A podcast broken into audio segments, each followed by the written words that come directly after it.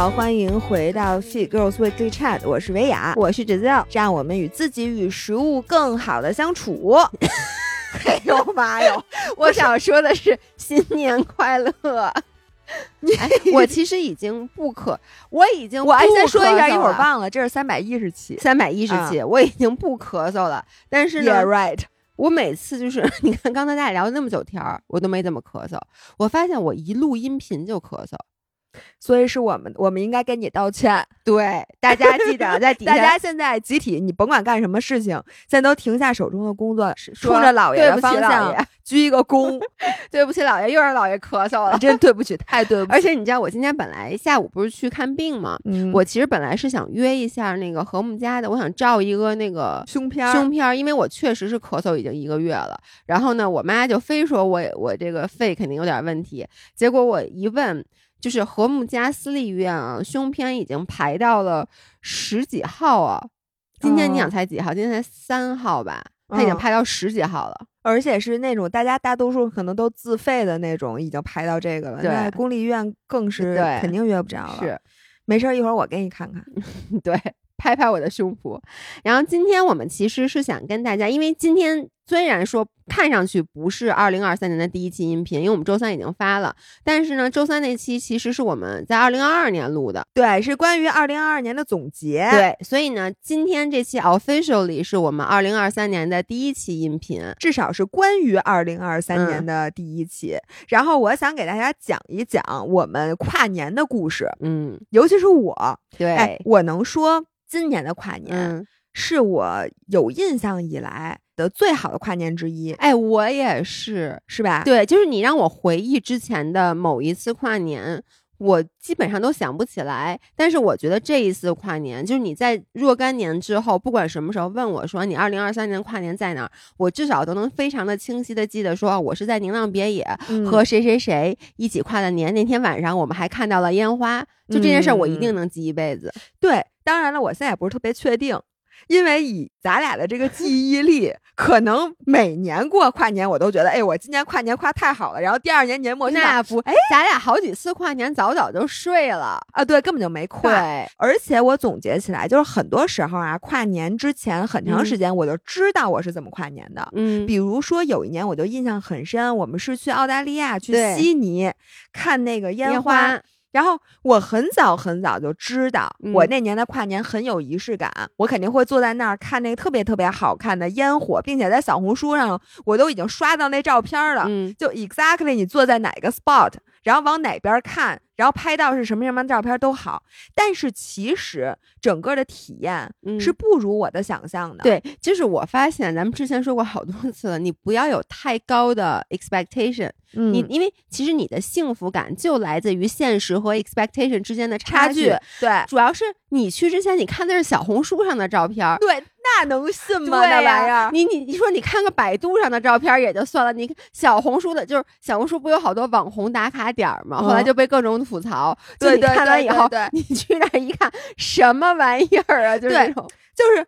那小红书上他就没告诉我，我看烟花之前是什么样的。嗯，就是我就记得我们当时下午大概一两点钟就得到那儿，嗯，因为在之后人家连地铁都关了，就是你根本就进不去，然后整个这个区域就全都封闭了。用买票吗？看这个烟花，还是就是不买提前过去占地儿就过去蹲点儿占地儿。然后这时候如果我比如说我早早的过去，我早上起来八点钟我就过去，我拿个包放在那儿，那你回来这包肯定没了呀。就感觉被你挪到了一个不知道什么，因为你只能用屁股占地儿，你只要一站起来，立刻就有一个人会 replace 你的屁股的位置，你知道吗？你一个人就那么一点点地方，你就跟你在你要去那个时代广场看吊球也是一样的。然后我们就一两点钟，你想你坐在那儿坐到晚上十二点是几个小时？哎，几个小时，老板儿，你给我算一下。两点到十二，一点十二十个小时，什么？两点到十二点啊？两点到十点，对对对，十个小时，然后。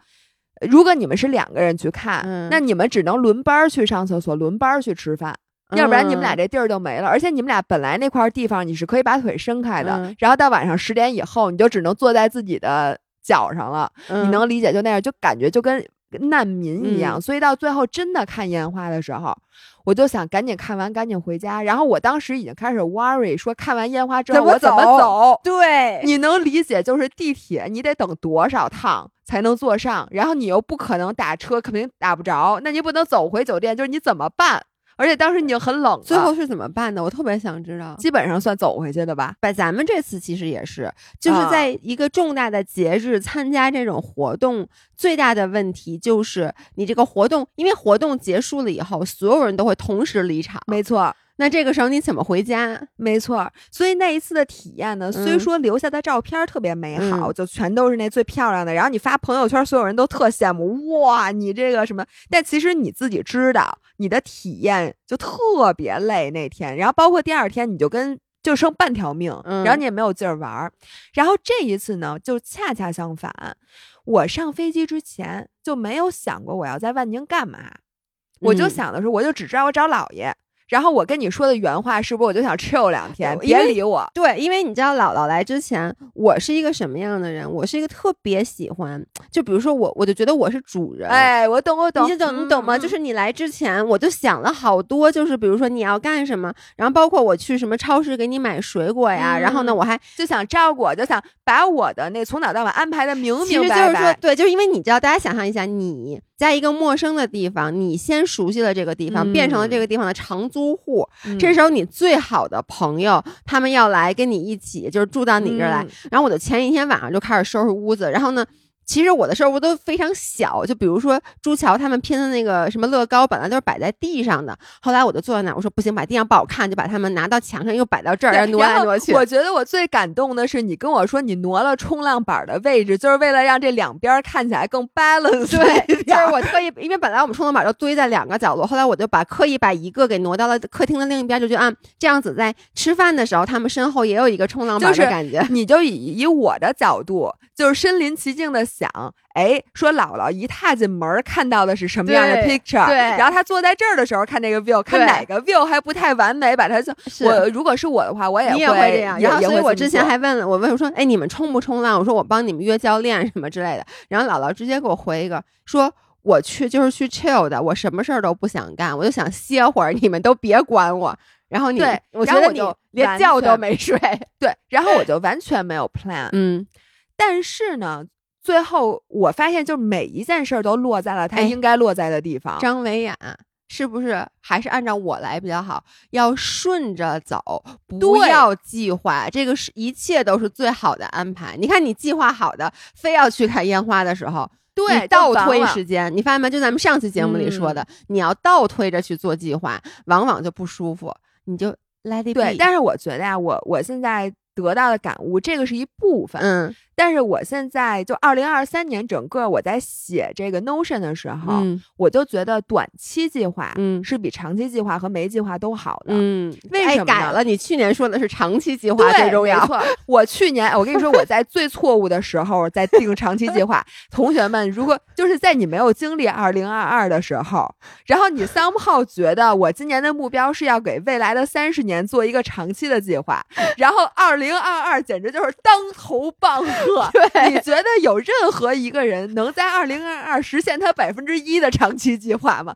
他妈简直就是背道而驰，就是你就觉得 what？过过三月份之后，你就满脑子问号了。对，然后就一直就说 what？还能这？这还能这样？是，就基本上就这样。所以你的长期计划就是。完全没法实现，所以从三月份之后，我基本上我的长期计划，我基本上就已经放弃了。然后我不是在上一期回顾的时候说了吗？我发现我真正实现的是我从计划那天就心里有 picture 的画面，嗯，那些我心里没有 picture 的，最后也是没有实现，就是没有实现。然后所以正好特巧。呃，我在那个来的飞机上，因为你知道从北京飞到万宁要四个小时，嗯，尤其是来的时候特别长，对。然后我就觉得，哇塞，我好长时间没坐过，就有点像出国，嗯。你说你去趟泰国也就再多两三个小时吧，对。反正就是很久没有坐这么长时间飞机了。然后我不知道大家有没有同感啊，就是在飞机上是特别适合看书的，嗯，就我好多好多好多书。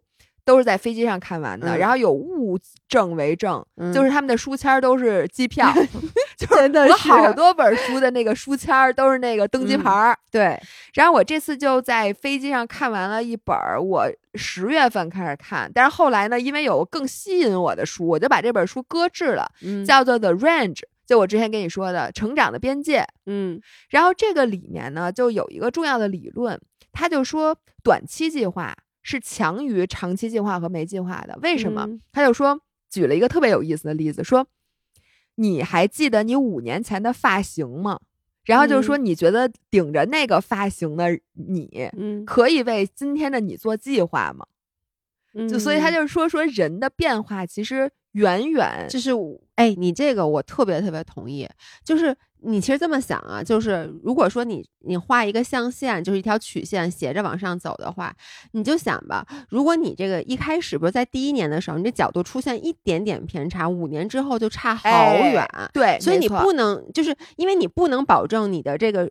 一定是沿着轨迹走的，所以我我一直都觉得制定长期计划是没有意义的，就是这个原因。对，然后里面举了很多例子，嗯，就是说，比如你让一个气象专家，嗯，来预测接下来十年的一些跟他专业有关系的这个事情，嗯，再让一个比如说我来预测这同样的事情，第一发现我们俩的准确率都很低，嗯，第二呢发现。就是我和他的预测的准确率也没有差太多，嗯，这就意味着连这个领域的专家预测这个领域未来的事情都预测不准的话，那其实你也没有办法预测你未来的这些东西，嗯，而且你还不专业呢，嗯，对吧？所以这些大的变量你都预测不了的话，其实小的变量你就更别提了。就像你说的，我偏一度，嗯，我在五年之后可能都差出差出好多的，好多面积，对。对吧？然后他说，如果你完全不做计划呢，你又没有办法集中精力去干事儿。嗯，比如说我今天这个，明天那个，就像我那天举的例子，就是如果你想完成一个铁三比赛，你之前就比赛那天突然说，哎，我去参加比赛，那你肯定就死在赛场上，对吧？所以你还是有需要有这个计划。所以他觉得短期计划是最好的，就是你每次只为可能你。当然，每个人的短期和短期不一样，你可能只为未来一段你可以预见的未来，这样呢，你可能每年有三个计划，那每一个季度就是。冲着这一个方向走，那你依旧可以达成很多，但是同时你又不会限制自己，而且可以及时纠错。对，他就说，很多时候长期主义让你为了坚持而坚持。比如说，有的人在你三十岁的时候问你还记不记得儿时的梦想，嗯，那难道你就要被儿时你那么小时候你懂屁啊？被你儿时的梦想绑架，绑架你未来的十年吗？其实完全没有必要。是，那这个时候就没有必要坚持。所以我看完那个之后，我就开始想，我说，哎，明天就是。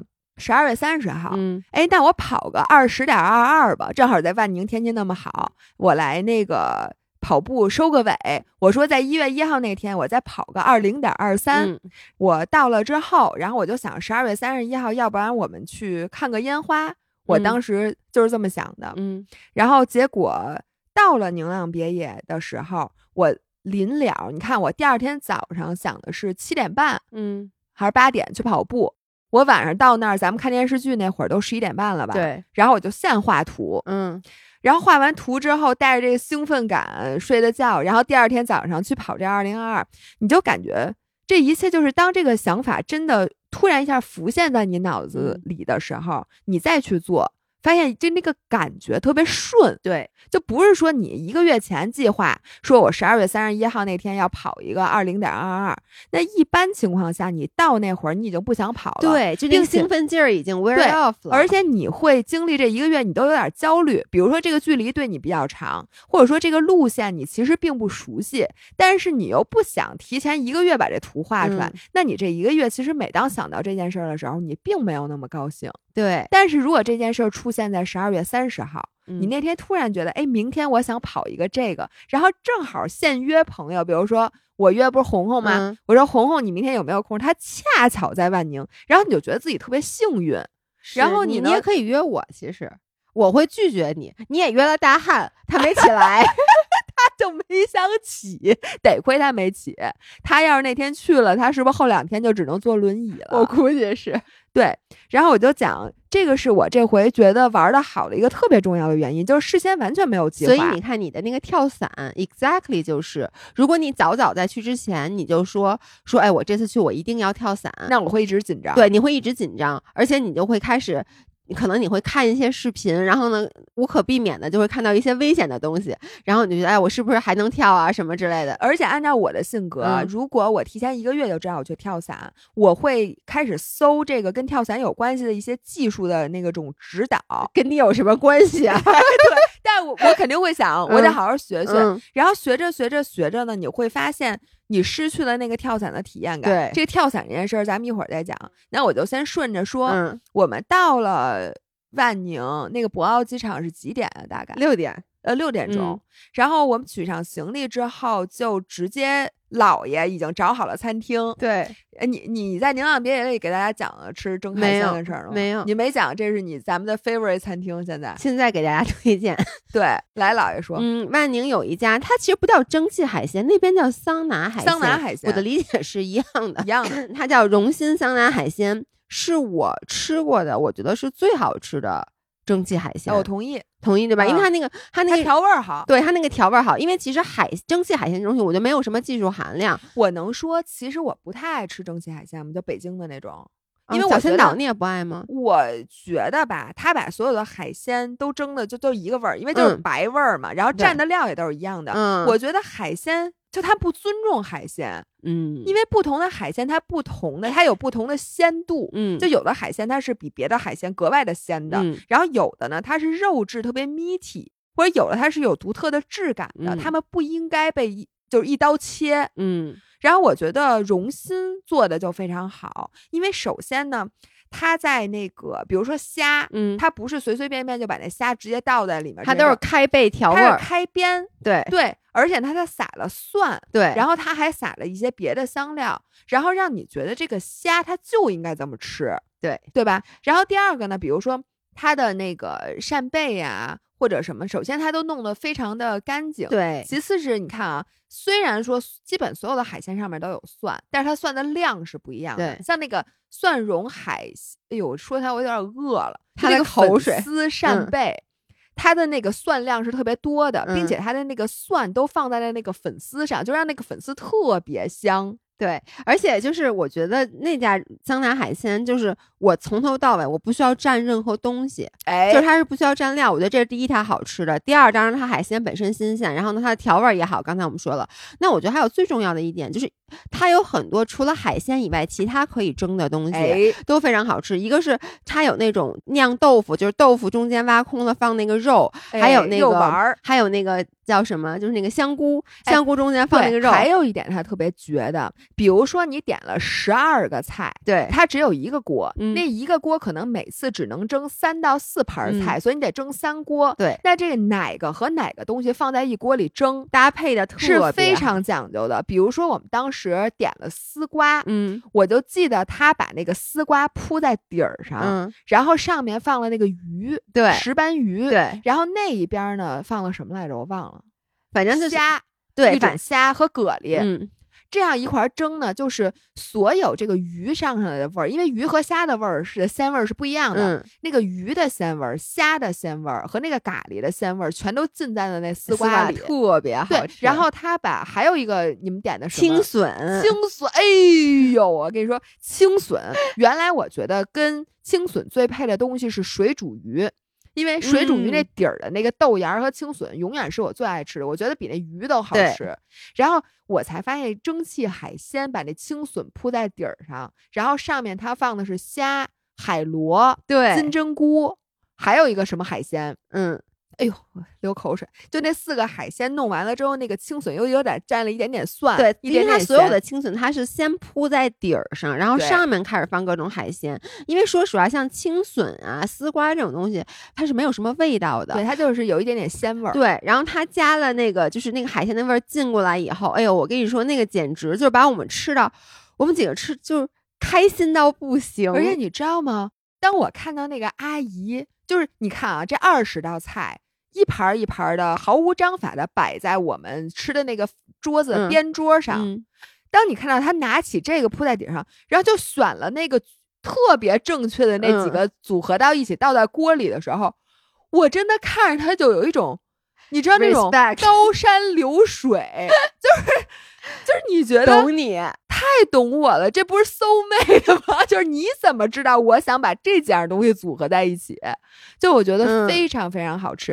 然后我能给你讲，其实那天晚上你说咱们要不直接，因为我们是行李都没放到对宁浪别野，就直接我们是去的，拖着行李直接去的那个餐厅。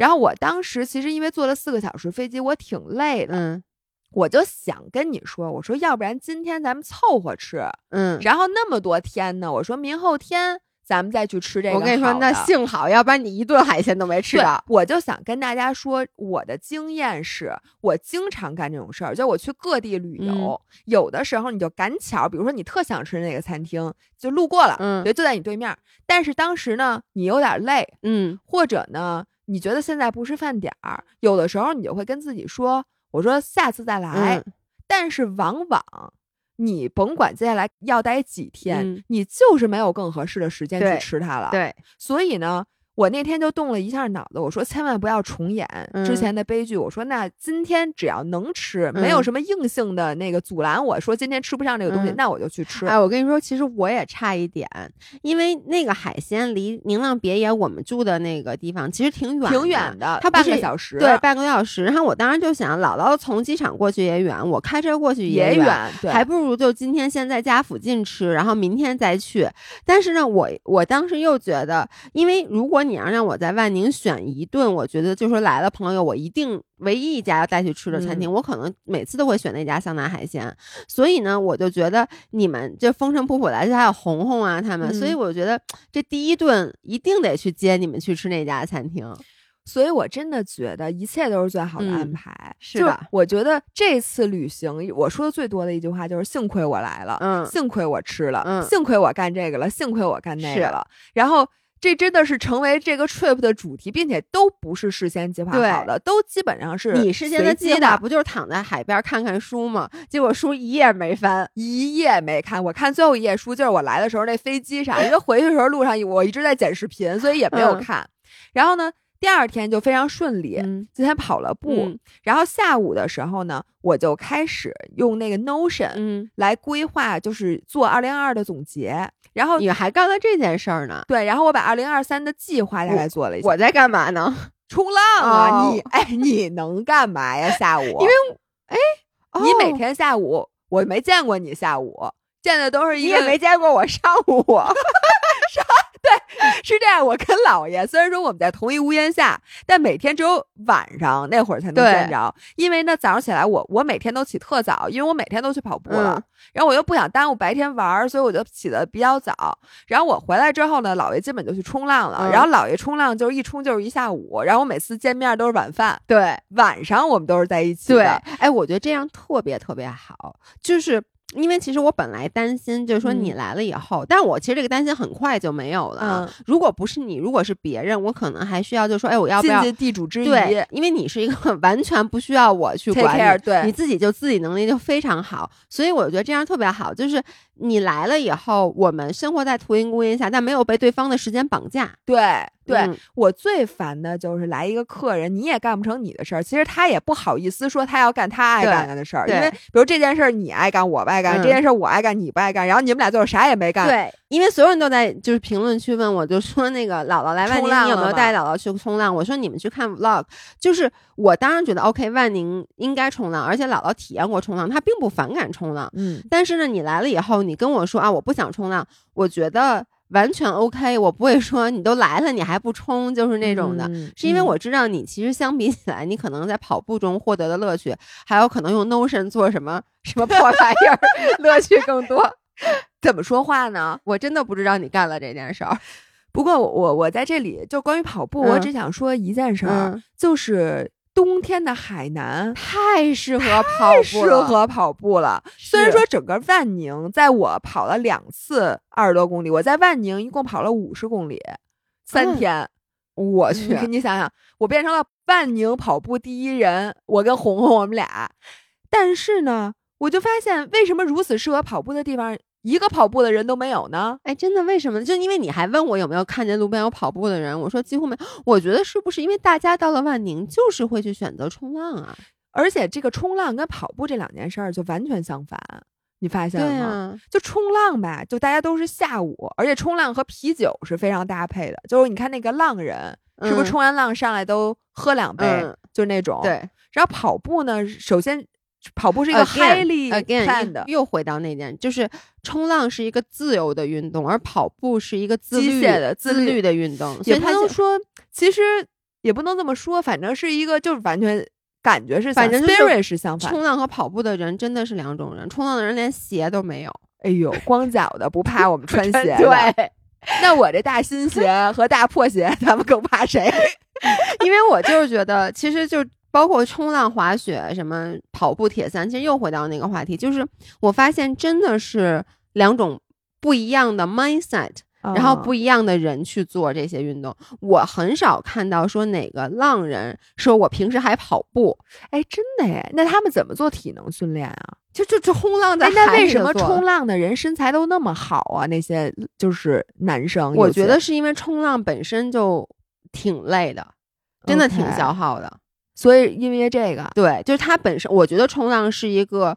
热量消耗非常高的运动，那，因为我觉得水里的运动都是这样的，对，尤其是你看游泳运动员，对，他身上的脂肪就会比较多，但是浪人感觉身上没什么脂肪，都比较瘦。像冬天咱们这两天待这么冷的天儿，他们冷不冷啊？我觉得是冷的，是吧？嗯，反正我就觉得，你看跑步，嗯，你不光时间需要规划，你不可能说坐在那儿说，哎，拔腿就跑，嗯，就说我今天跑一个步，就是你需要计划好时间，计划好路线。并且你练习，比如说你跑多少公里，配速多少，都是事先你至少可以精准的去计划的。冲浪完全不行，冲浪不行，冲浪就是靠天吃饭。因为昨天我们录《宁浪别野》的时候，最后每个人要就是对二零二三有一个期许嘛。嗯，然后悠悠就说：“那我就希望二零二三有好浪。”然后他当时就说：“说因为啊，就是我们许愿就天时地利人和。”嗯，他说我许愿只能许天时。因为地利和人和，就是人和我可以自己去努力，然后地利这我可以去争取。但是天时就是浪，它有没有？就是你说你没有浪，你完全没有办法。但如果你看见好浪了，你这时候下去就可以立刻去冲。嗯，所以它是一个非常 depends on 天的这个，或者说我计划好了，比如说我好几次我可能约好了教练，然后几点去冲浪，结果在临了他给我发，他说今天这个浪不行。不适合你，你冲不了，那你就没法去。得哭了啊！我依旧去。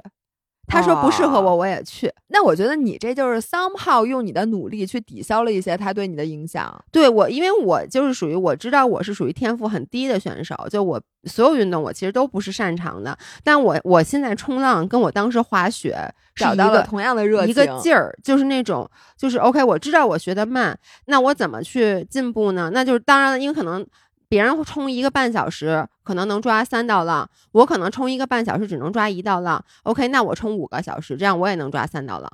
我我我就是这样。我三炮非常感动，我不知道为什么，就跟我当时滑雪也是一样的嘛。我发现就是在这种我喜欢的运动上，我愿意去卷，而且我不是因为为了卷而卷，就是我觉得我得能冲到浪，我才能回家呀。你知道吗？我觉得红红在跑步上跟你在冲浪上是一个劲头。嗯，其实我我觉得，你看一个跑了一年步的人，如果他能接近三小时，那是不是说明这个人一定天赋异禀？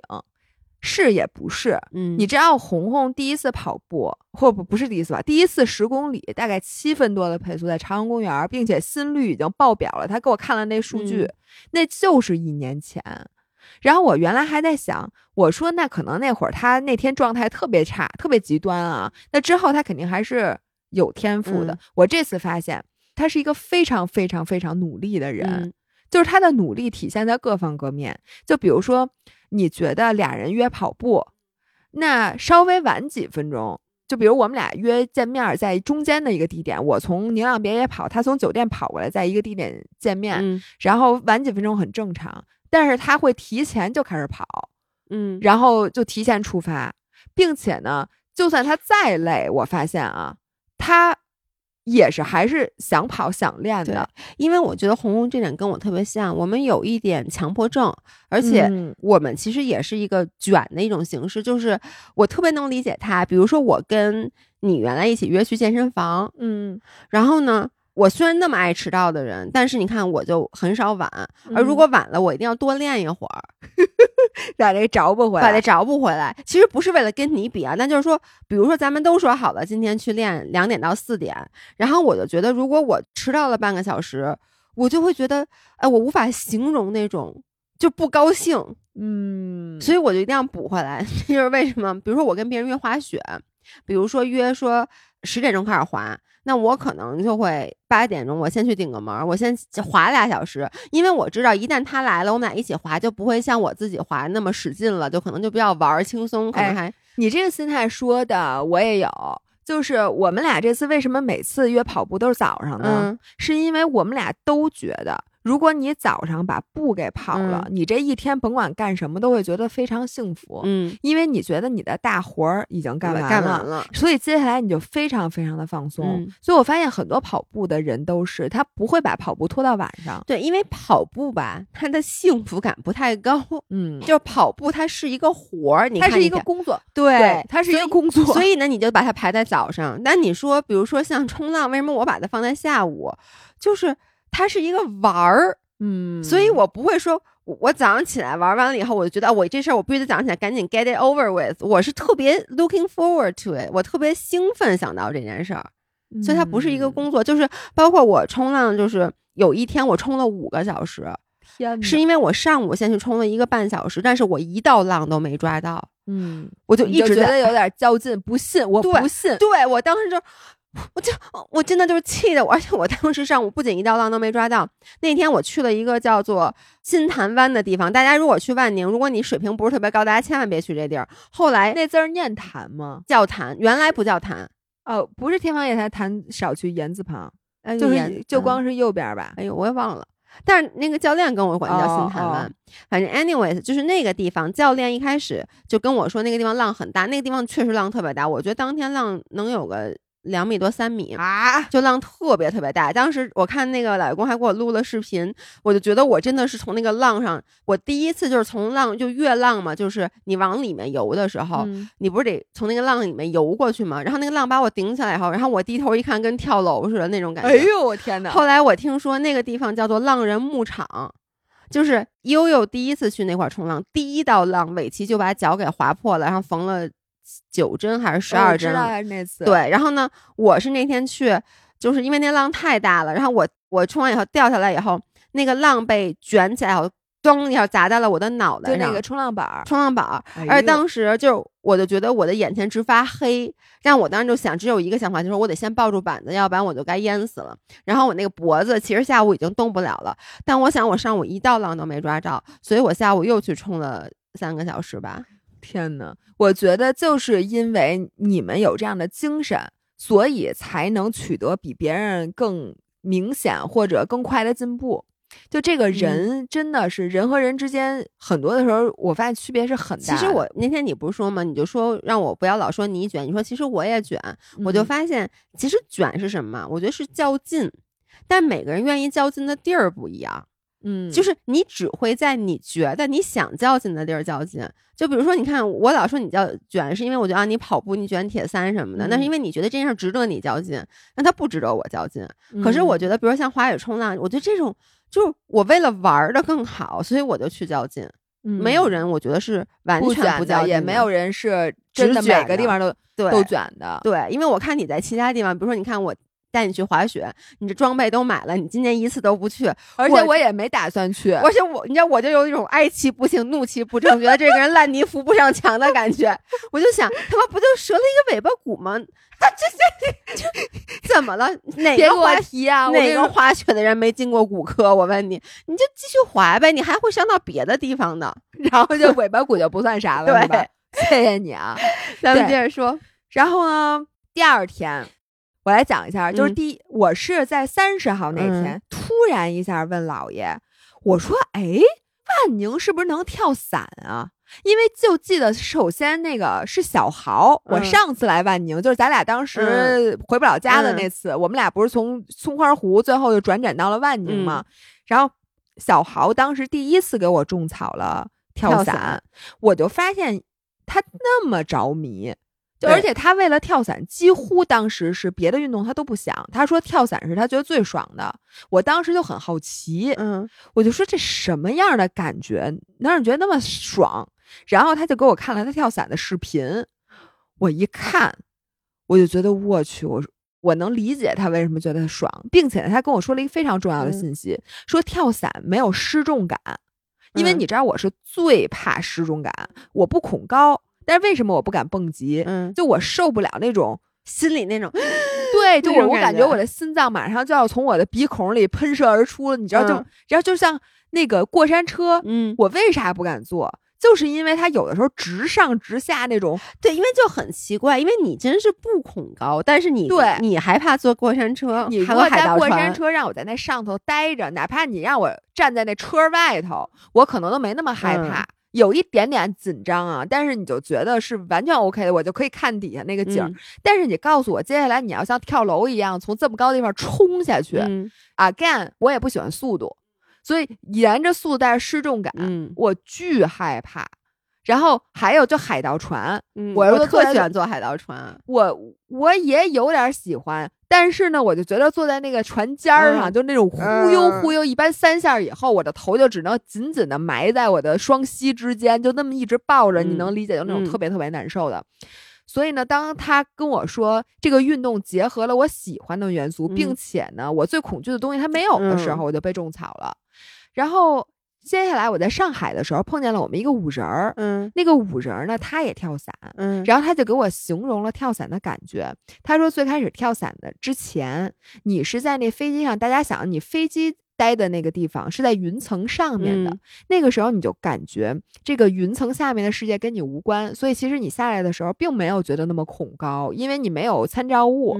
然后，当你真正飞下来的时候，你会穿过云层，突然一下，就你熟悉的那个世界，嗯，就像一个贺卡一样，突然一下在你面前就打开了。然后说，你肯定会失声痛哭，就会特别特别感动。然后，并且你就觉得原来你看的世界是二维的，突然一下它就变成三维的了，因为你可以在那个世界当中穿行，然后突然一下接近这个世界。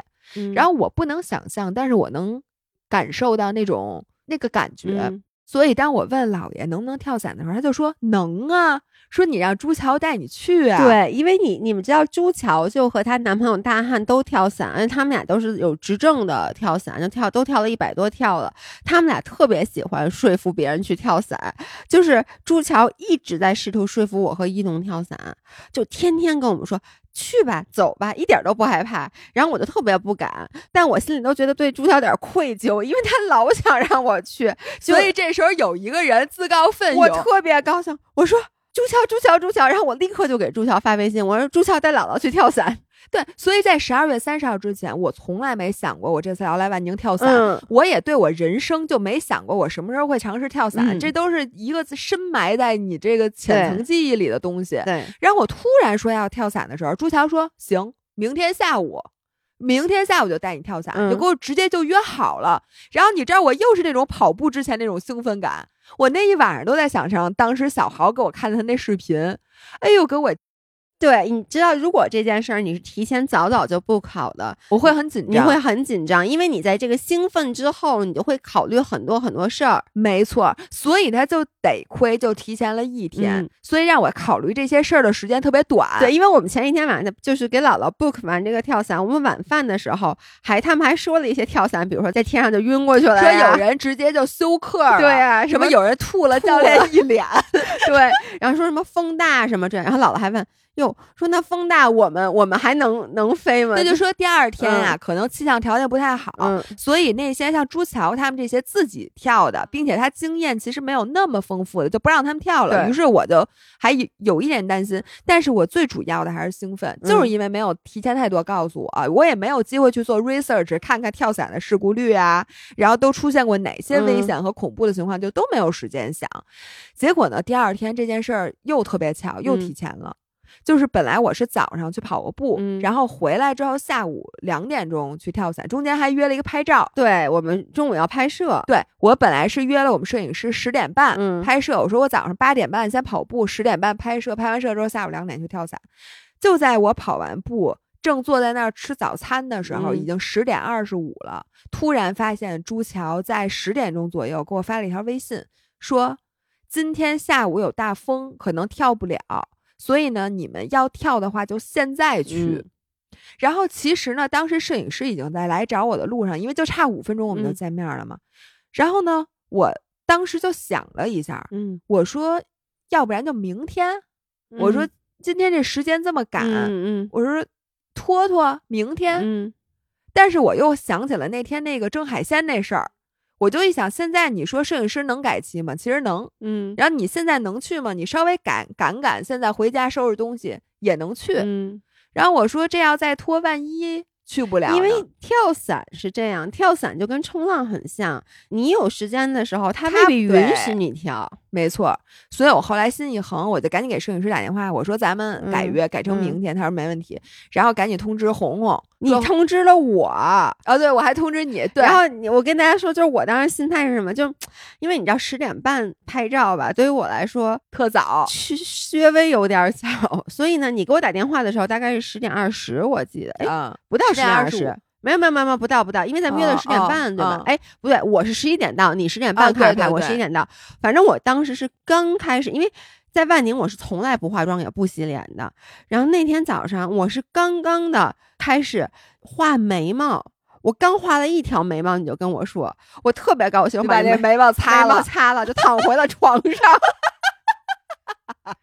就是其实我知道这照片早晚得拍，而且是我 propose 的。如果是你 propose 的，我还能说，哎呀，算了，别拍拍了，了，因为它其实不是一个活儿。嗯，但是呢，我就觉得姥姥好不容易来了，我们俩怎么着得拍组婚纱照，所以是我 propose 的。然后呢，前一天又是我说啊，明天十一点没问题。结果呢，我临了，其实我是很抗拒的，你知道吗？因为我就觉得所以是不是你告诉朱桥的，说我们他们只有这时间去 跳是伞的？，因为我比较喜欢冲浪之后拍照，因为你知道，比如我刚化一妆，然后呢，你又让我拍完了以后我再去冲浪，然后我就装卸不卸就很麻烦，你知道吗？嗯所以我当时当时特高兴一，切都是最好的安排，我只能这么说。但是我当时心里腾一下就开始紧张了。嗯，就本来就是下午考试，你已经准备好下午考试，突然就告诉你现在就考试，虽说你这几个小时你也干不了啥，打算学习吧？对，但是你知道，你就觉得、嗯我去太赶了。嗯但是呢，我们就顶着这特别赶的嗯。劲儿，回家穿上衣服，直接就去那个跳伞基地了。然后去跳伞基地的时候，刚到那儿，嗯。就看见人家那飞机就直接起飞了。嗯。然后你知道那飞机长什么样吗？就特别破，就你嗯。感觉那飞机特别像原来咱们小时候坐那小巴，就双安人大一块一块，而且你知道人都是坐地板上，嗯。就那飞机上没有座儿，嗯，就是拉开门之后，就跟还不如小巴呢，就就是那个什么小货车，就货拉拉，货拉拉，真的就是一飞机版的货拉拉，并且你看那个飞机螺旋桨转的时候，你感觉哎呦，就都掉嗯漆了，你知道那飞机？哎我一会儿我说这嗯能行吗？这个，但我想起来张琳跟我说过一句话，嗯说。因为你的命首先是和教练绑在一起的，嗯其次是你的命也是和飞行员绑在一起的。你要相信每个人的求生欲，嗯，所以呢，他不会有事儿的。嗯这就跟张琳当时他说的这句话，应该是说他是一个特别好的陪练，就开车的嗯陪练。因为他说他每次坐在副驾驶上就特别淡定。嗯你看咱们如果跟新手开车，咱们会特别慌，说哎，你左边快碰上了，右边说刹车，赶紧刹车什么的。但咱俩当时互为新手，做对方的 陪练的时候，吓死！不，但咱们当时也无比的淡定，因为咱们感觉不出来，你那次把人车给蹭了，开着我爸的车，对对，我都不知道。我们那次把人车给蹭了，我们还继续往前开呢，人追上了，把我们给拦停了。我都不知道人家撞到我侧面。我也不知道，所以咱俩当时咱俩无比淡定。是因为傻。对，然后后来我觉得我现在要当人陪练，我肯定话巨多。就在那副驾驶上，一会儿这个这然后张琳当时就说说他为什么是好陪练，因为他心态摆的特别正，说他相信甭管新不新手，嗯他一定不会让这个车出现危险。那他可 所以反正我当时嗯就想，我说教练肯定不想嗯死，对，所以他会想尽一切的办法让我平安着陆的。嗯所以我现在 no question，他可能会把你，如果他当时出现了危险，他可能会把你当成肉垫儿摔在你的身 上。就把我翻过来，然后让我先着地。对啊，本来就是我先着地，对呀、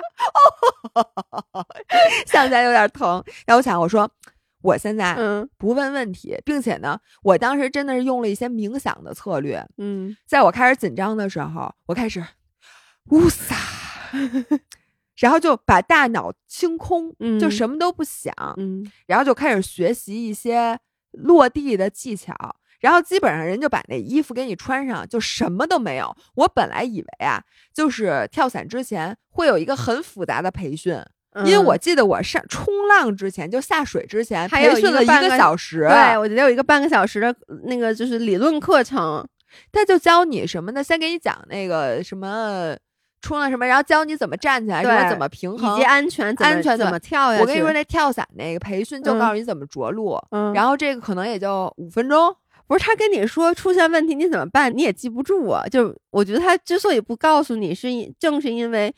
冲浪其实就是说它比较简单，而且还是你自己在对。上。然后跳伞是，就算真的啊，咱出现什么问题，他跟你事先说了，你也没用，在天在空中，他只能教你落地了。你那会儿你要脸杀，也就只能脸杀了。对。然后呢，这个时候说时迟那时快，就很快很快，那辆飞机回来了，就轮到我们了。嗯。然后我们就直接就。没有任何仪式，你知道吗？就直接就说走吧，然后就跟教练就这么走。什么仪式？你想干嘛？反正就是你，你懂吗？就是不喝杯什么那个送行酒，不是你什么意思？然后你就壮士一去不复返了，是就是那个感觉呀。因为你想，那你一会儿在半空中会被扔出来，就是你就就这么走了，然后在那儿就坐在那个地板上。就是大家是离得特别特别近，我觉得这是对我唯一的安慰。因为但凡是大家一个人一个座离特别远的话，我可能觉得更害怕。但是当我紧紧的靠在教练的大腿上，我就觉得好像有点安全。就是他们在飞机里面已经，他已经坐到了教练的怀里，就是跟飞出去的时候的那个姿势已经绑定完全一样，并且呢，我们这个飞机里挤了多少个人？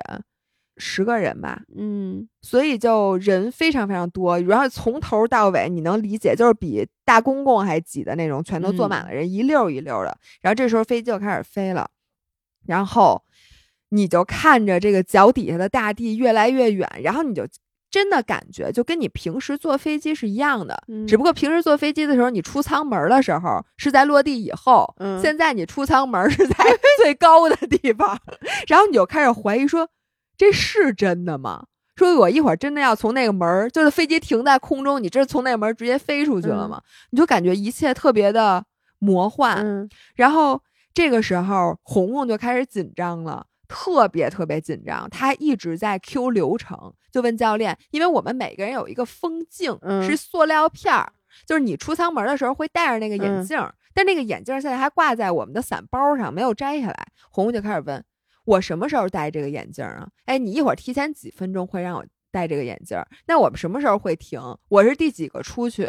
然后你一定不会把我怎么怎么样？我不需要做任何动作吧？反正就是就是一直在问这个问题。然后是一个非常认真且紧张的人。对。然后这个时候我就我跟他说：“我说没事儿，你别想。我说现在你放空。”然后这个时候过了大概有一两分钟，红红紧紧的握住了我的双手。因为他就在我边上，跟我说了一句话。嗯，我想好了，就算一会儿那个伞没有打开，我这辈子也值了。就是你看，我当时听那句话，我特别感动。我觉得只有带着这个心态去跳伞，你才能真正去 enjoy 这个运动。不是人朱桥都说了，他就我觉得他才能叫真正的去 enjoy 跳伞，因为他没有心情。他说这个，他说他现在跳伞可能就跟你游泳一样。啊，对，就今天到，今天去游个泳训练，对对，但是他就是就这个第一次的体验啊，其实甭管别人告诉你有多安全，在你到四千米的高空，已经穿过云层，当你知道一会儿你会被推下去的时候，你还是会紧张，肯定的，对。但是我们俩最后就是他这么想的时候，其实特别巧，我也是这么想的。我在这短短的飞机的也就十几分钟的旅途里，嗯。我回回顾了我的一生，我真的。然后我就想，我现在死，说实话，嗯，没有太多遗憾，就除了没活够以外，你让我再活几十年，我肯定是好的。但你说让我现在死，我有多亏吗？我觉得也还行，嗯，就真的是那么想的。然后，于是我就告诉自己，张文雅，你现在什么都不要想，你一会儿也不要想你干什么或者怎么怎么样。你就完全去 enjoy 这个景色，早点睁眼，因为我特别怕我自己早点睁眼，我特别怕我自己全程不敢睁眼，就跟我坐过山车似的，嗯，你知道吧？我就说好，一会儿睁眼就看，然后如果死了，就是如果你真掉下去就 let go，至少你最后一眼就是还能看见这个这片土地，你知道吗？然后真的，你说。当你推开那个拉开舱门的时候，我觉得我心率都一百七了。首先，你知道那个飞机的那个门儿，它不是像咱普通的飞机的那种这样的或者那样的门儿，它是你知道，比如说一个临街的店铺，一般外边有一层锁的门，它是那种卷帘门儿，这是然后在底下有一个锁，那个飞机就是那个往上拉的，对，往上拉卷帘还是软的。然后这时候他就啪把那卷帘门打开，然后你往下一看，底下就是，而且我们那天那个云层啊就没有太厚，就在我们跳伞的时候，那个云层已经打开，你就可以看见底下那海岸线。对，所以我觉得那天其实。就是像你说，一切都是最好的安排，或者说幸好，因为姥姥跳伞那天就这么说吧，姥姥到万宁那一刻起，万宁就天气就没那么好，就大阴天。对，就是我之前的那一周，每天都天气巨好，就是阳光明媚。然后到了以后就一直是阴天，所以当时说他跳伞那天，就说下午其实跳不了了。那一天。就是一直是厚厚的乌云，而且前一天晚上还下了雨。我当时就，我其实就想跟你说，我说如果是这种天气的话，是不是就没必要跳？因为跳伞很重要的是你是旅游跳伞，你又不是练技术去了，景色是非常重要的。我说万一你们跳着都乌漆麻黑的，就灰了吧唧，就当然了，你掉下云层你能看见，但如果是灰了吧唧的，就没那么美。然后呢，姥姥刚才说她。就那个云就在他们跳的时候打开，打开了。那天那个云，我跟大家说，一共打了，我觉得就五分钟，一点都不多。因为那天下午我在冲浪，一直是阴天，就是特别特别阴的阴天。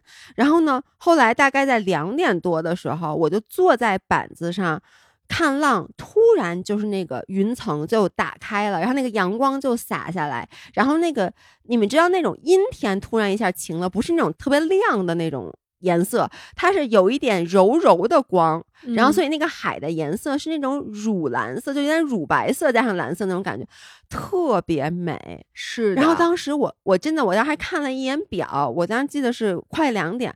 我说如果姥姥是这个时候跳的话，那就真的是太幸福了。然后特别幸运，然后就是那个时候，我们起飞的时候还是巨阴的阴天，然后到我们到上面往下一看，云开了。对。然后我们当时就我去，这也太巧！但是当时真的不知道有那么巧，因为在我们跳完之后马上又阴。对，就五分钟。对，所以我往下一看，你知道有多高？四千米。我我我看你视频了，我知道，我当时都快吓尿了。去那个小红书上看一下我的那 vlog，我那里面有我那个跳伞的那个全镜头。然后呢，这时候教练就把我推出了舱门，悬空在舱上。我觉得那段时间是最可怕的。就是你悬空在机舱外头，但是还没有跳下去。你这我就跟那过山车，你不觉不觉得最紧张的时候是你往上走的时候，而且越上越慢，越上越慢。到那底儿，你知道你下一刻就是急速的往下俯冲，但是它一直没有到，然后你就看着那天空。我当时就那个感觉。然后呢，我给大家说一下，跳伞最开始是有几秒失重的，嗯，但是在你意识到之前，就两三秒，我觉得也有。它那个减速伞一开。你基本上就没有速度感了，所以真的是，如果你害怕失重的话，你基本上是不用担心的。但是呢，之前朱桥和大汉特坏，嗯，在我跳伞之前，我不是在那等着吗？他就跟教练说说这个，你看他这个钱花都花了，说你一定要在上面给他安排一些技术，给他来点花活儿，对，给他安排点活儿，大活儿。然后我当时也不知道大活什么意思，我就说对，我说给我都安排上。然后结果，在我刚刚稳定，嗯，我的情绪也稳定了，我开始看景的时候，教练在我手前面开始比划，就转圈儿，嗯，然后我也不知道他什么意思，我就点了点头。然后呢，他就开始以非常快的速度在在那儿转，嗯，就是转圈儿，然后。转的时候，我就感觉天空和海融为了一体，然后我我在一个就混沌而颠倒的世界里，但那个感觉我真的这辈子从来没有过。过山车没有给你类似的感觉，过山车不够高，所以你跟世界贴得太近，但是它感觉是那种晕眩的感觉吧？对，但是呢，它那个感觉是因为你看到的是一片大地，但是特别远，嗯，天空也特别远，然后你附近什么东西都没有，你觉得你是悬空的的时候再去转圈儿，嗯，那个感觉就特别特别的奇妙，嗯。然后转完三次之后，当时我还没有吐啊，我当时还没有开始，你没有吐，教练一脸没有。我跟你说，他要再转几圈，我真的会吐他身上。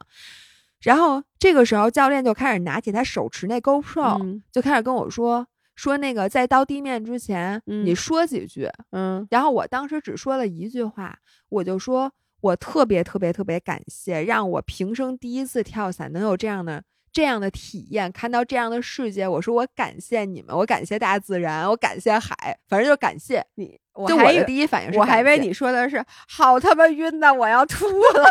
对，但是你知道红红，因为这流程是一样的。红红在转完圈之后，教练让他说：“你说点什么？”他说他把这辈子的话都跟教练说了，就是他一直在说，一直在说，一直在说，就是絮絮叨叨、絮絮叨叨、絮絮叨叨，把他这辈子所有的感悟都跟他说了。所以我特别想知道，就是如果是你，如果是别人，因为你知道你在那一刻之前。你永远不知道自己会是什么反应，是，所以我其实特别期待我去跳伞，是吗？就你一个是你，还有一个是我张涵吗？大家小宇宙上的五人儿，谁跳过伞？当时你第一感觉是什么？可以给我们留言，或者你还没有跳伞，请你以后跳完伞之后告诉我，就是你自己其实也很会很好奇。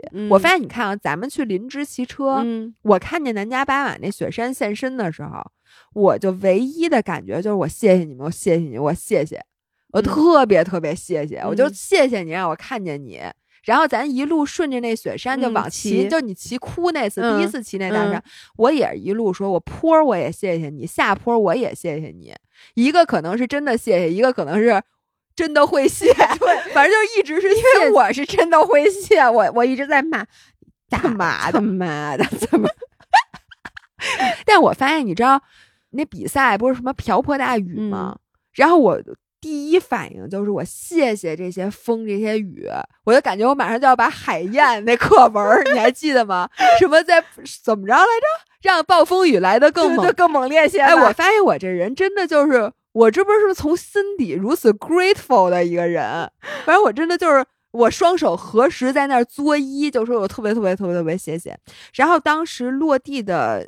个整个过程，我脑子真的跟过电影一样，就把我前三十多年最喜欢的人、最喜欢的事儿、最割舍不下的情谊，就所有的这些东西，真的会在你脑子里。真的吗？最喜欢的人，你啊，最割舍不下的情谊，你啊，最难忘的事儿，你呀，行吧。反正你真的想的，我反正脑子里想的全都是最美好的那些事儿。嗯，然后。你就落地了，我真的觉得就这个这个体验有点像催眠，哎，那是不是滑翔伞的体验不一样啊？我觉得滑翔伞是因为慢嘛，因为我玩滑翔伞其实也很高，也是它是从几千米的悬崖上往下跳嘛。我啥都没想，我就一直在说，我操，好美呀，越美 就这种的，可能是我大脑太简单了，我没有任何的。反思和，那我觉得可能也人和人不一样，还有可能是我是十二月三二零二二年的十二月三十一号的中午那会儿跳的伞，然后你就觉得这感觉是一个结局，你知道，就。跳伞这件事儿，我觉得是一个特有仪式感，反正。就是我觉得你真的就在这一天跳伞，意义大过一切。其实。对，而且我跳了伞之后，朱桥跟我说。接下来就没法跳了，嗯，然后呢，一月一号也跳不了，就等于你其实我在这几天唯一能跳伞的 window 就是这俩小时，并且他说我从来没见过谁去跳伞这么丝滑，对，他说一般都是要不然就等天儿，嗯，要不然呢就是等那个航空管制，对，交通管制，就是他那个什么航线的命令，对，要不然就是等这个，要不然就等那个。他说我从来没见过谁的跳伞这么丝滑，就到了就直接跳，因为我之前问过主草嘛。就是跳伞大概要花多久？他说其实跳伞过程很快，三分钟。对，更多的过程是在你底下这些 logistic 的事儿，要等啊什么之类的。所以那天姥姥他们去去跳伞，我我就冲浪的时候，其实我一直都有机会上来，但我总觉得你们一定还没跳呢，我就觉得你们且得等呢，我就说那我自己回去，我也没车，我就在这等你们。结果没想到我到家以后，不仅你们已经跳完了，你们还把什么微波炉的那个架子都装好了，对，就所有事儿都干完了。是，然后你知道我当时有一个就是什么感觉吗？就跳下来，在十二月三十一号的下午，坐在屋子里写 Notion 的时候，嗯，我就在想，哇塞，这件事儿我真的就这么这勾就打上了。这跳伞，我这辈子的可能是对你说了很久，这是你的 bucket list 对一个，哎，就这么就完成了这么快，这么容易。钱就没了，哎，对，人还在就行，钱没了就没了。反正你就觉得，就跟你知道你有一种什么感觉？你有没有在你特别特别不想去锻炼的时候去锻炼？嗯，然后在你练的过程中，嗯，你就在想，你原来想的我这么难受，我今天不可能去或者什么的，我就这么一点一点把它干完了，嗯并且呢，你在练完之后也没觉得这件事有多累，对，而且是舒服的，大部分情况下是舒服的。然后你就觉得。我好有成就感，因为我很多时候都是我跑步之前的状态非常不好，对我要不就觉得特冷，对，然后我都不能想象我在这么冷的寒风当中，我要穿这么少出去跑步，并且我要跑十公里，跑一个小时，我现在觉得我出去站一分钟我就能冻僵了，并且你就觉得天要晚了，然后又要来不及了，然后你还有一堆事儿，你就觉得这件事儿 mission impossible，然后这个时候你就想。嗨，能跑多少跑多少，先出去吧。嗯，然后就出去。当你开始迈开第一步，就是一步一步迈的时候，你这时候如果看一眼自己的表，三百米、三百五十米、四百米、四百五十米，你就感觉哎，就这么不知不觉的，哎，感觉这一点一点的这件事就快成功了吗？你你知道就是那种感觉，我特别有感同身受，因为这一次就是最后几天的好几次冲浪，其实我都。不是特别想去，就是虽然我很喜欢玩这个冲浪这件事儿，我也觉得挺有意思的，但是它确实冷，而且你要真的这两天太冷，对，而且冲浪吧，就是冬天冲浪特麻烦，就是你得抱着特别沉的板子过去，过去以后呢，你还得就是穿胶衣，然后呢，你下去以后还冷，然后你穿完胶衣还得脱，就整个特别麻烦。所以其实，在最后一天，就是一月一号那天，对对对，我记得你说咱们回来之前，我当时就有点。不是特别想去，是因为我觉得第一时间很赶，咱们下午还得拍照，然后我就想，哎呦，要不然算了。我当时想，我冲完回来，我还得把湿衣什么都得洗的，因为我穿的湿衣是悠悠的，我还得再洗完了以后把它包洗了还给他。我说这个好麻烦，可是我最后看了一眼，我觉得浪特别好。那天是三星浪，我在那个万宁待了这么长时间，我从来没有碰到过三星浪，那天是唯一一次三星浪。然后我当时就想。你从来都没有没有碰上过三星浪，这等于是老天就天使给了你这个浪。可这个时候你其实就是你要是自己把它放弃了，你可能以后就老会就觉得，哎呦那天听说浪特好，但是我没去，所以我最后还是去了。虽然那天只冲了不到两个小时，但是其实那天我也只抓了三刀浪，嗯，但抓到那三刀浪每一道你。站在那个浪上，你你站起来以后，你就会觉得，呃，幸好我来了，而且觉得自己完成这件事特别不可思议，因为就觉得以前觉得那么不可能的事儿，其实哎，你也就完成。对，你知道我同样的感觉就是，咱们那天晚上去看烟花，呃，这个事情是这样的，我们十二月三十一号晚上呢，在宁浪别野好多朋友，然后一起聚餐，并且那天白天你知道我跳了伞，我跳完伞之后。对，就是那天，就我整个人都特累，对，因为我冲浪我也特累，而且你知道，你冲浪的累跟我还不一样，你冲浪累是 physically 累，对你，我是因为受到了惊吓，嗯，就是你知道，你当你有一段时间特别紧张，哎，对对，我下来吐两次，因为转的晕嘛，然后我就当当时觉得我整个人就是 wasted，嗯，然后在吃完晚饭的时候，咱们又玩游戏，嗯，玩什么那个，当然了，我基本上看你们玩游戏，然后还跳了会儿舞，然后。我本来是非常坚定的说晚上想去日月湾看烟花的，但是当时间逼近十一点的时候，而且家里挺暖和的，我一往外看又黑又冷，而且我又想到去日月湾肯定特别堵，特别堵，对。然后呢，你而且开差不多快一个小时的车开到那儿。还得开一个小时车开回来，我就有点不想去了。然后当时我记得咱们几个人其实都无所谓，是其实不是无所谓，其实我不想去，你不想去了，但是你知道吗？就是说在新年夜，大家说好了去看烟花，尤其是你知道吗？因为我和姥姥。之前经常干这种事儿，就比如约好了晚上去夜店，说老伴儿，咱今晚上咱必须，咱多少年没去，咱必须得去。说的好好的，就是白天都说的好好的，随着时间的逼近，没错，谁都不提这事儿了，你要黑不提白不提。然后，然后等到快到十一点了，说，哎呦，其实有点冷。哎，我跟你说，今晚上特冷，就开始找这种环境的借口。所以那天晚上我其实是不想去的，因为我也是这样，我特别累，而且我之前又玩游戏也特别累。而且我就想，因为明第二天是一月一号，嗯，我们是下午就是晚上的飞机回来，但我们下午就得走。就是我说的，第二天时间非常紧张，我们还约了拍摄，因为拍摄挪到了一号，对，要拍摄。然后我又想去冲浪，就我就得早起。我想你这你今晚上看完烟花回来，怎么也得两点钟。对，因为我也要早起，我要去跑二零二三。对，所以我其实就想说别去了。所以当姥姥说那咱们去不去，我就说。我无所谓，但是反正挺堵的。对，就开始说，哎呦，你到那儿也不一定能看得上，那车肯定停不进去。对，然后就开始搬出我们上一次在那儿堵了几个小时，反正，然后当时呢，大多数人都是可能也都不太想去，或者说可去可不去。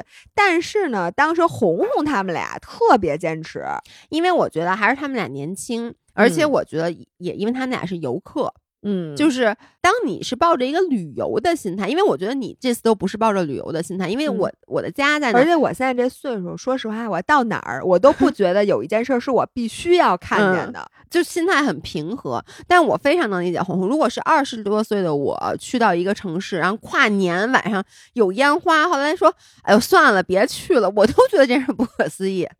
所以红红就和小张就说：“那我们还是去，而且因为当时说确实很堵，他们就说那哪怕我们在高速上开车，嗯，看到了烟花，我们再回家也行，但就想看到这个烟花。然后我们几个说：那咱们去嘛。就这时候我特别感激大汉，就是朱乔的男朋友，我都不知道他当时怎么想的，他当时一拍大腿说：去呀！他当时原话是。”二零二二的最后一天，我们不能躺平啊！他还说的是，朋友们，二零二二年咱们已经躺了一年了。对。在现在这个时候，马上就二零二三了，我们不能再不能再躺平了。我们一听这话，简直就是拍案而起，说走。对，当时其实已经十一点了，十一点就是我们出门的时候，根据当时的交通情况，我们深知我们很有可能会错过烟花，就是在路上。对，就是在路上。但是我们当然也说，哪怕就是你是在路上看见一眼，你就掉头回来也也行。对，也也算不躺平，也对得起自己了。对于是开始说。走的时候，大家就开始越来越着急了，因为就开始不决定的时候无所谓，就然后就开始说走的时候就要把这时间争取回来。然后结果因为我是唯一一个没喝酒的，于是我就开着一辆车，然后红红他们开另外一辆车开始往那儿走。当时我觉得我百分之百数，我们肯定赶不上。对，就肯定是在高速上对看，因为你知道到日月湾的那个下高速之后的所有路都是紫红色的。然后当时显示是十一点五十六分到达日月湾，但是我们都知道导航一旦开始堵车，那个数字是绝对不可能的。然后结果呢，我们就是顺利的到了高速口，下了高速之后，然后姥姥呢用她卓越的车技，然后我说一下，我昨天在《宁宁别野》里讲了这段，我说了 exactly 这句话，我说然后姥姥用了她卓越的车技，就这几个字，对，就是说就是。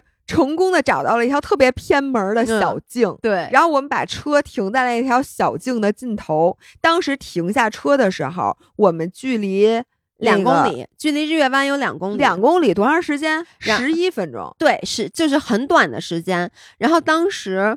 我给大家形容那个场景啊，其实我现在想想，我我其实是感动的，因为当时我们停下车以后，时间很短了，然后那个路上，而且大家想，那个路不是大马路，路上还挤满了车，就大家想象一下不宽的路，两边都停满了车，中间还堵着车，嗯，然后呢，就是那种很多地方你都得错身才能挤过去，然后我们就开始跑，嗯，就是一开始是快走，后来就变成颠儿。然后姥姥在前面就开始跑起来了，我那天胯扯了，我在后面我就一过一会儿说，我说老伴儿你慢点儿，我说我要摔了，但是我那个姥姥就说快快快快快，说咱们时间不多了。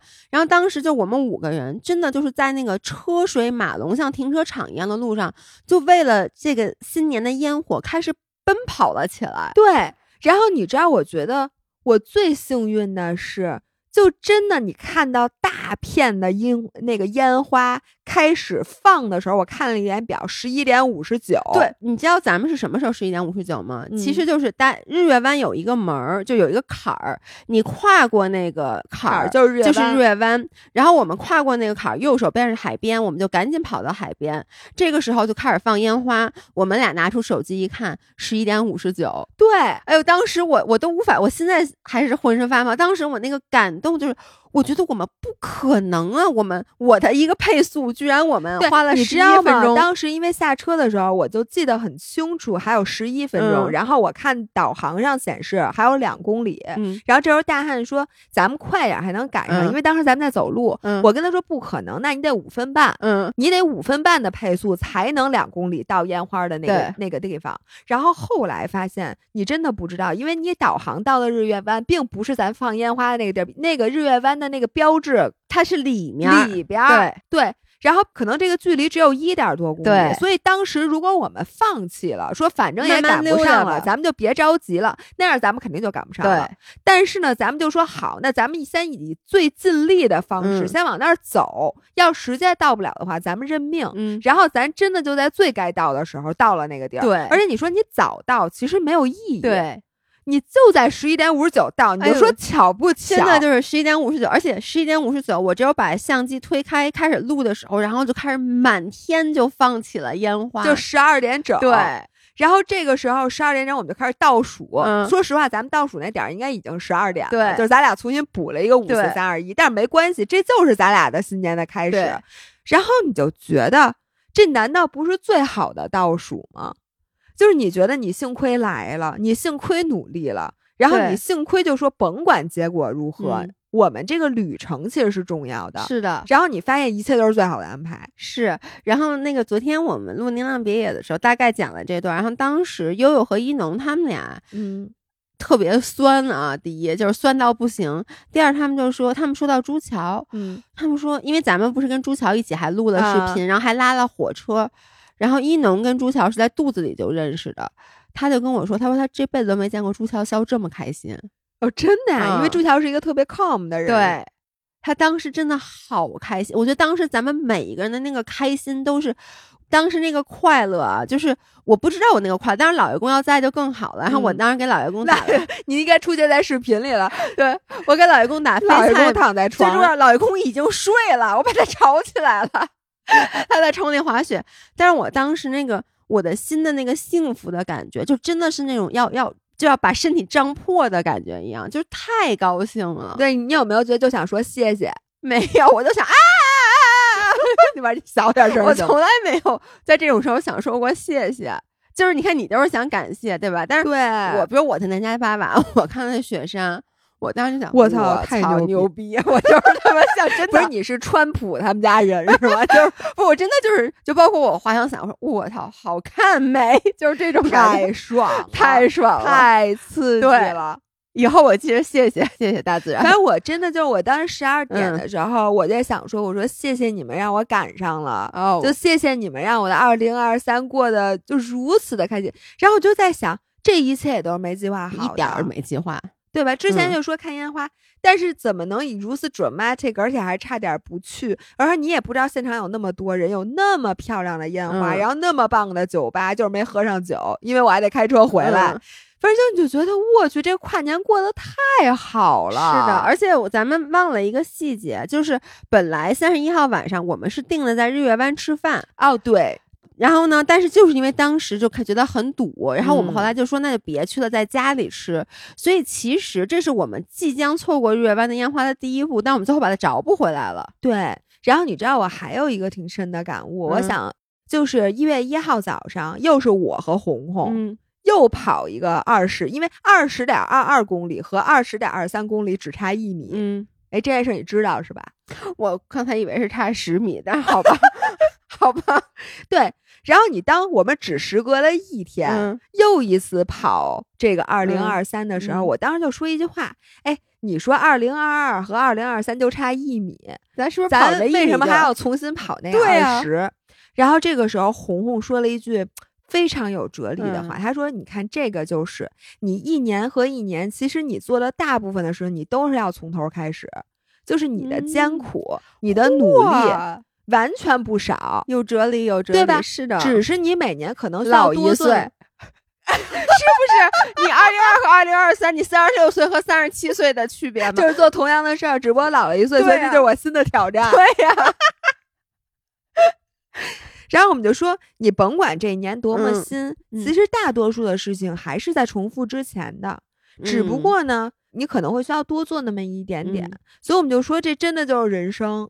就是你跑步的时候，因为想我还要再从头跑一遍，你能理解我们俩那个感觉吗？然后就觉得跑步跟人生特像，因为它跟冲浪有一点不像，冲浪好玩儿。冲浪也不好玩，冲浪可苦了。我我最后也想花两分钟总结一下冲浪。你先说跑步，但或者我觉得滑雪，滑雪好玩，滑雪好玩，滑雪一直爽。但我觉得跑步它是不好玩的。对，但是你只有在那个非常非常短的时刻悟到的那个东西，但那个东西它的魅力是无限的。那个东西你坐着悟不出来吗？悟不出来，跑着悟吗？你就没悟出来。我悟出来了呀，老一岁嘛，这我也知道。对，就是，然后他那个一瞬间给你的那个魔力，就能支撑你跑下一个步。你不觉得人生很多时候你就那点盼头吗？就大部分的时间，你说你有什么劲呢？嗯，你就是跟牲口有什么区别？牲口推磨，你写东西或者你工作，然后你每天吃喝拉撒就那点事儿，但其实就是那一点点的那种。那种成就感，或者那种幸福，或者那种体验，让你觉得你今年还可以再做点什么。就比如，我觉得就二零二三年，就凭这跨年这几天，就这这些东西，我就我二零二三年我给他好好干，好吗？咱好好搬砖。二零二三年已经值了，就是不管怎么说，这一年现在已经有了非常值得回忆的、非常美好的一段回忆，已经存在了。对。就是，而且我的这一年只能更好。我这话搁这儿了，我是这么觉得的。对，那你再说你冲浪啊？我冲浪，我最后想说一个，就是我我这次去冲浪的一个感悟，因为之前我不是说了吗？我发现好多人 quote 我那个，好多人 quote 我那句话，就不是每一道好浪都属于你。嗯。然后这一次呢，这句话说特好。对，我跟你说，我经常用到这句话，是，而且我也经常用这个话来安慰我自己，并且安慰一些别人。嗯。然后这一次呢，我我又有一个。不一样的感悟，嗯，就是不是每一档好浪都属于你，但其实你还是可以努力争取一下的。因为我发现啊，是这样的，之前我说不是每一道好浪都属于你，是因为比如说我们在冲浪，然后呢，我当时就是我坐在一个点儿上，我等这个浪来，然后我远远的看到这道浪，哎呦真不错，但其实它到我这儿这个位置已经不好了，它可能要不然就是把我卷在里面，要不然就已经没了，然后呢。我当时给大家说的就是，那你就放弃这条浪，因为对于你现在的 position，你现在的时间地理来讲，它不是属于你的浪。嗯，但是呢，我后来这次冲浪，我就发现，像冲的好的人，比如像悠悠这种人，那道浪明明不在他，不是他的浪，但是呢，他努力的去往那个浪的那个浪头那位置游一游，他依旧能抓到那道浪。你知道这？我觉得我一直是这样的人，嗯，就是我觉得 done is better than perfect。就很多时候你在期待那个 perfect timing，嗯，就是你觉得呀这件事儿，你等我全计划好了，哎，我干一最好的。就比如说你想我什么时候换工作，那一定是那我选那工作。特别特别好，嗯，或者说我现在是什么时候去创业，嗯，你想，哎，我把一切都计划好了，我这一年我怎么创业，我跟哪个合伙人，然后我做一个什么样的买卖，就没人做过，这想法就没人有过，并且我天时地利人和，我全大全乎人儿，然后我才开始创业，但基本上就碰不上，对，所以呢，你这样的人一般就都不创业了。因为你就一直在等那个好浪，对，但你这辈子都没有等来。而且你知道，有的时候其实是这样，就包括你知道，有的时候我刚开始啊，因为我这一次冲浪，我觉得我进步挺大的。嗯，其实这就是很重要的一点，就是我最开始的时候是这样，那个浪我看见它了，嗯，它其实也挺适合我的，但是。我不知道这能不能说我是一个完美主义啊？就因为我一开始是坐在板子上，我冲着那个浪嘛。那我想冲，我需要先掉过头来趴在板子上。而我因为整个这套流程不太熟练，所以呢，我总是觉得我掉过头趴在板子上，我再调整好位置，我就可能来不及了。于是每次我甚至都不尝试去做这套动作。嗯，就是。其实我来得及，你知道吗？我后来发现，百分之九十的情况下，我都来得及，因为其实那个浪吧，你不用它特离你很远的时候，你就开始划水。嗯其实你看好的那些人，他们就划两下水，他们就抓住那个浪了。嗯因为那个浪到跟前了，你再开始划就来得及。但我之前就是一个有点是完美主义者，我老觉得万一我在这个板子上位置趴的嗯稍微偏一点儿，或者说我这个板头没有完全在我划水之前就掉直，反正任意一个东西做错了，你就弄不成。对所所以如果你一直在想你失败的可能性，对，你就来不及了，我我就我根本就不做，而且你就会慢两秒，对这时候你就真的来不及了你说。太对了，所以有一件事儿，我也是这嗯次看的这个，就是 The Range 嗯上写的，它叫做先做后想。嗯就很多时候你不需要想，你说需要先做。如果你发现来不及，嗯你下次就知道了，然后你再去改。而且或者呢，他就说说为什么那个有一些创业的人他能成功呢？嗯因为他都是先做后想的。比如说嗯你这道浪，嗯你先做了这动作，你发现哎距离太短了。哎然后你这个失败的经验就告诉你，哎，下次我可能得调，我得往远了看一点儿，嗯或者这次你抓了没弄好，你就下次就知道，哎，这个浪就不行了。但是如果你不试的话，你永远不知道，你不知道你底线在哪儿，可能这就行了，并且呢，其实你冲浪就是这么练出来的，对，因为你永远坐在那儿等一道 perfect 浪，你一年能你你说的是吧？你能冲几回？你不就是因为这些失败的东西，对所以你练出来了嘛？对所以其实干很多事情，我觉得就是这样的，你得一次一次，你先把它干了，，对然后你就知道哪儿有问题，你再慢慢慢慢慢慢调整。你我我相信啊，嗯永远调整不到最好的。对而且或者你一辈子都碰不到那个嗯 perfect 浪，你自己的技术也不 perfect，但是这个浪你能冲，对，你得去抓，就是说你其实不要害怕尝试，就是这个我就马上就结束啊，我 就不用没人催你，我自己也想结束，就是我其实觉得，就我结合那个，就是说，我说我之前不转弯嘛，后来教练就跟我说，你其实来得及啊。他说嗯你转的很快，然后后来我后来有几次我就发现，哎，我真的来得及，就是我以为我转过来趴在板子上，那浪已经就错过了。后来我发现我转过来趴在板子上，正好那浪就到跟前儿了。这是第一，第二就是悠悠那天看我冲浪，他就说，我发现你有一个毛病，我之前也有，就是有时候你不是冲浪来了，你开始划水嘛？然后你其实划水划到什么时候呢？就是你划水划到你觉得那个你被那个浪咬住了，就有一个嗯非常快的速度，这个时候你就站起来，然后你就所谓的抓到了这道浪。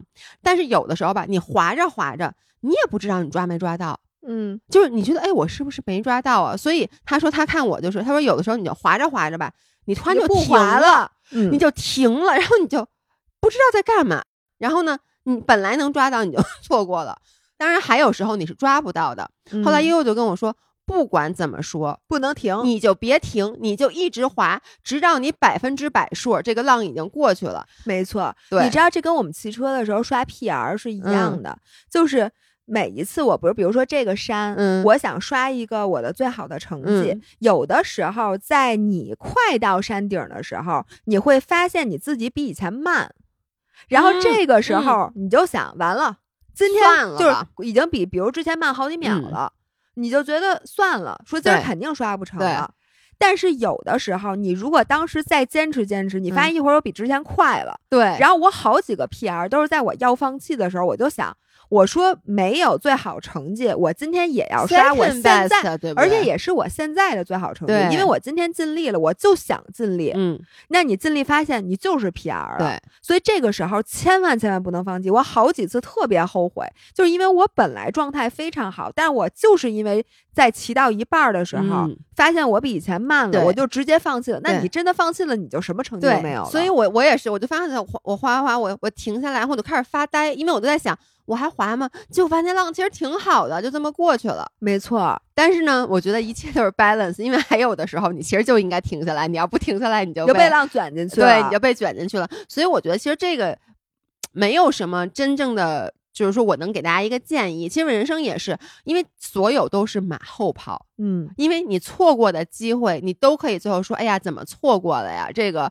我当时要努力一把，但是你这是之后的。但我觉得我有一个，就咱们俩嗯其实都有一个特别好的心态，就无论如何，你都说我幸亏这样。对，就是如果你抓到这浪了，你就说。哎，我幸亏抓到这浪。对对你说我刚才要不努力，我就抓不到。如果你没抓到这个浪，你就说我幸亏划没抓再划我就被卷进去了。就是你无论如何都可以用幸亏。然后我觉得这个东西，甭管它真的嗯假的，嗯只要你安慰到了自己，是我觉得就是最好的事儿。OK，哎，咱俩这样，咱俩一人说一句话来说，你对二零二三年就一个。期许，我希望我每三个月会有一个短期目标，并且是我那种想起来会心跳加速的那种目标。然后甭管实现没实现，其实为那个目标努力，为那个目标心动，为他激动的睡不着觉的那些时刻，才是我真正期待的。OK，然后我希望我二零二三年一直有一个盼头，不管是什么，因为我记得我去年状态最不好的时候，其实就是我当时什么都不喜欢。什么都不知道，不感兴趣。我觉得我这样吧，不叫目标，就是我希望我一直有一个什么东西让我自己感兴趣。这个东西可以一直换，但是让我一直就是对生活保有热情。嗯，行。那我们今天这期录的好，可够深的，一个半小时。嗯，那我们下期音频再见，拜拜，拜拜。stops,